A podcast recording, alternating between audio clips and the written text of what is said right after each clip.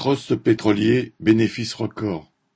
En 2022, la crise de l'énergie a énormément profité aux trusts pétroliers qui ont cumulé 200 milliards de dollars de bénéfices.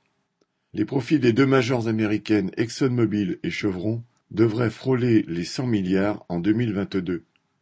Quant aux quatre plus grands groupes pétroliers européens, BP, Shell, Total Energy et Equinor, la compagnie étatique norvégienne, ils se partagent une somme équivalente. Les automobilistes du monde entier auront contribué à l'accroissement de ces magots à chaque passage à la pompe.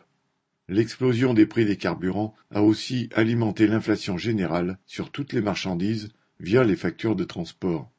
Ces profits gigantesques sont à comparer au budget de quelques organismes internationaux.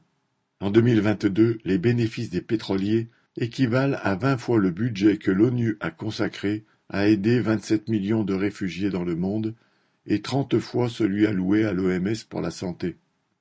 Ces trusts vont pouvoir augmenter leurs dividendes versés aux actionnaires.